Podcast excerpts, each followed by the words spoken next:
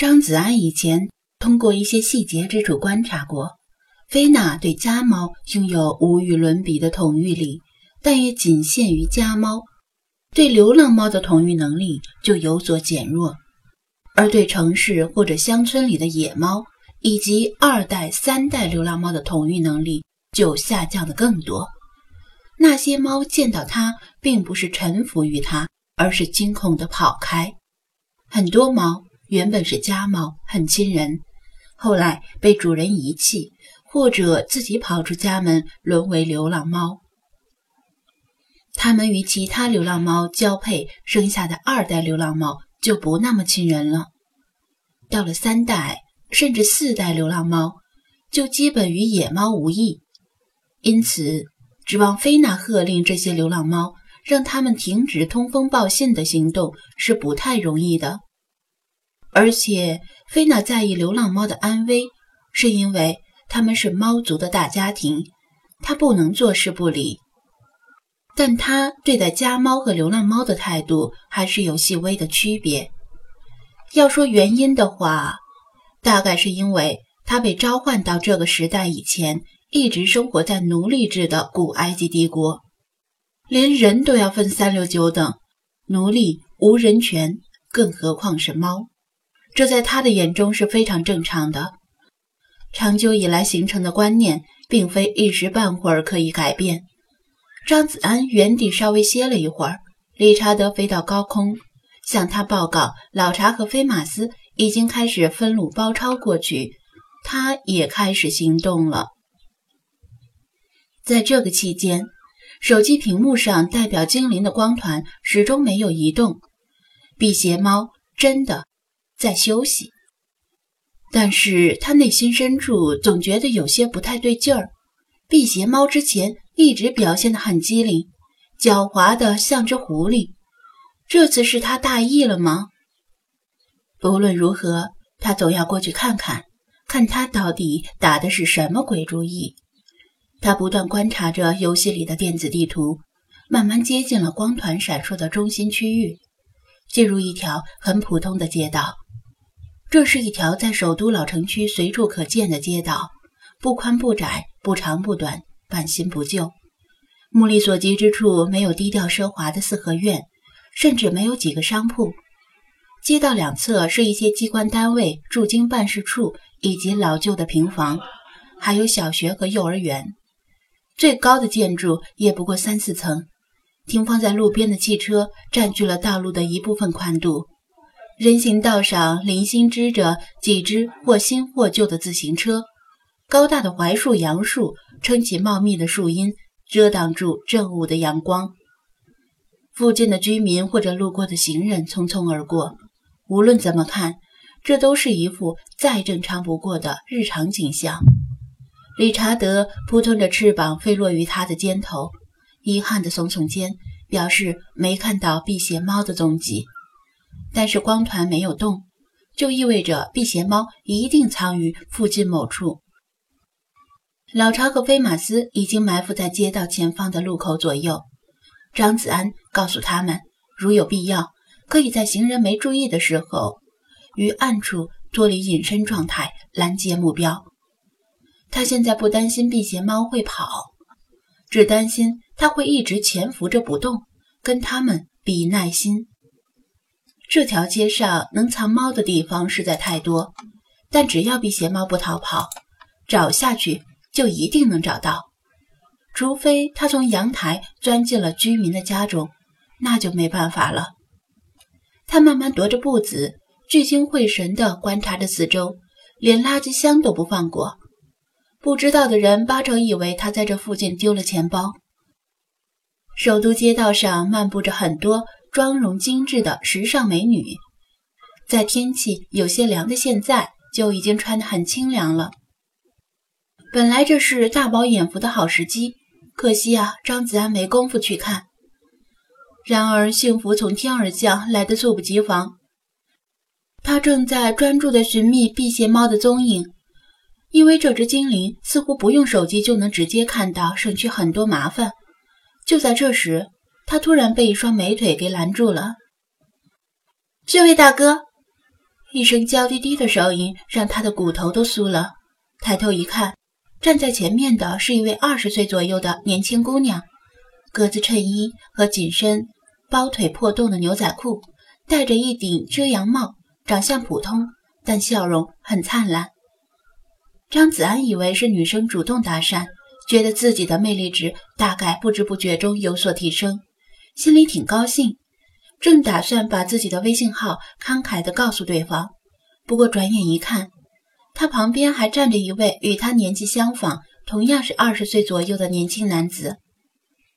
年轻男子的长相也很普通，衣着打扮同样如此。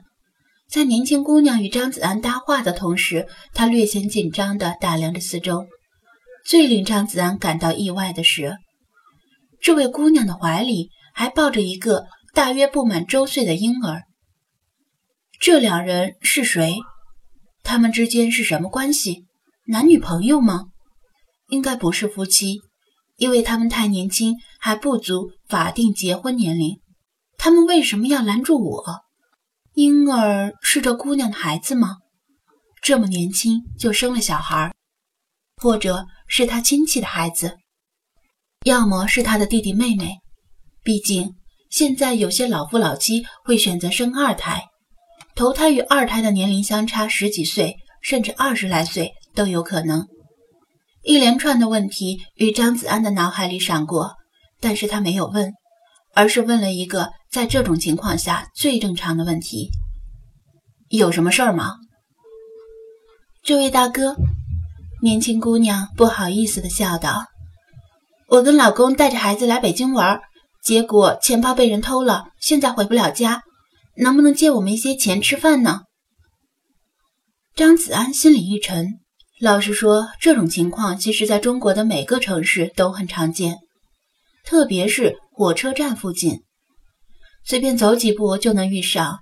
其中不排除是有人真的临时遭遇了困难，急需帮助，但不可否认，绝大部分都是骗子。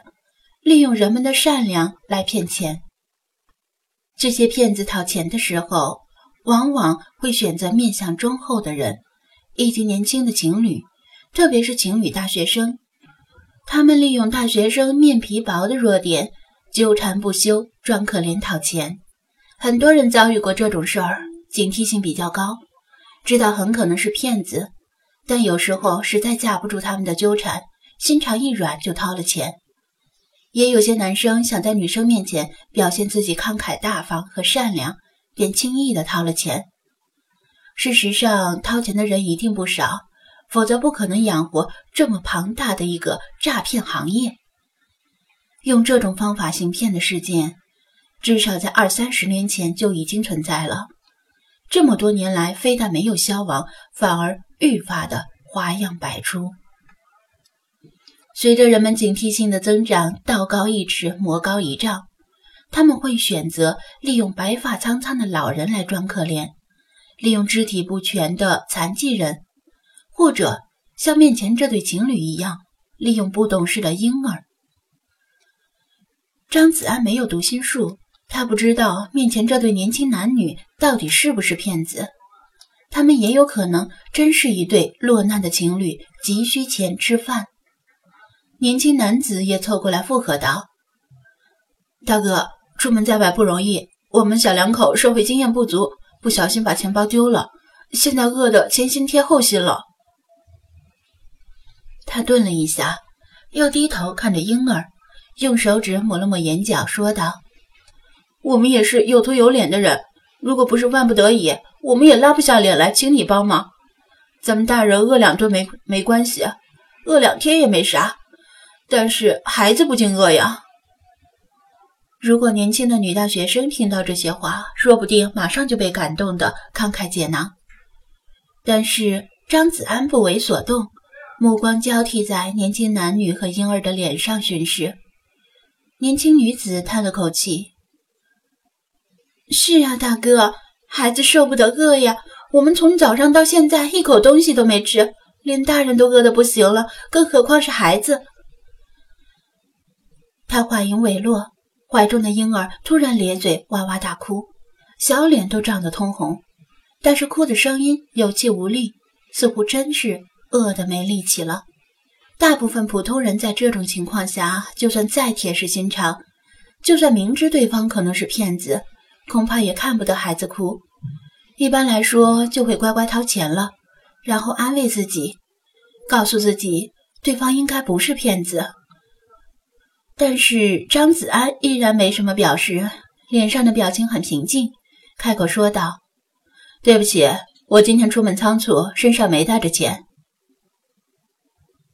没事儿，我看大哥你带着手机呢，手机转账也行，微信啊、支付宝都可以。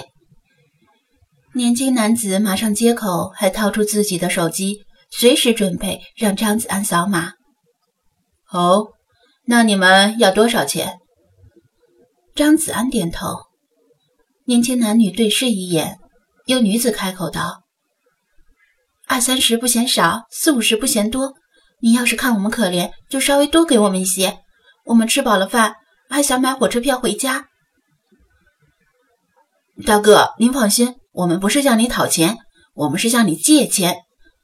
年轻男子也信誓旦旦地附和道：“你转给我们多少钱？等我们回家之后，马上把钱还给你，一分不带少的，而且还能交朋友。”年轻女子还不等张子安答应，就笑着说道。谢谢你啊，大哥！一看你长得这么帅，肯定心肠好。我们犹豫了好久，才厚着脸皮拦住你借钱，觉得你肯定是个好人。张子安干咳一声，也笑道：“其实吧，我最近手头也很紧张，钱我是不能借给你们，但我确实心肠特好，所以我可以陪你们报警，咱们去找警察叔叔帮忙，你们觉得如何？”你们看，旁边呢，不是还立着块牌子，写着“有困难找民警”吗？他指向贴在墙上的告示牌，说道：“年轻男女的脸色顿时变了。”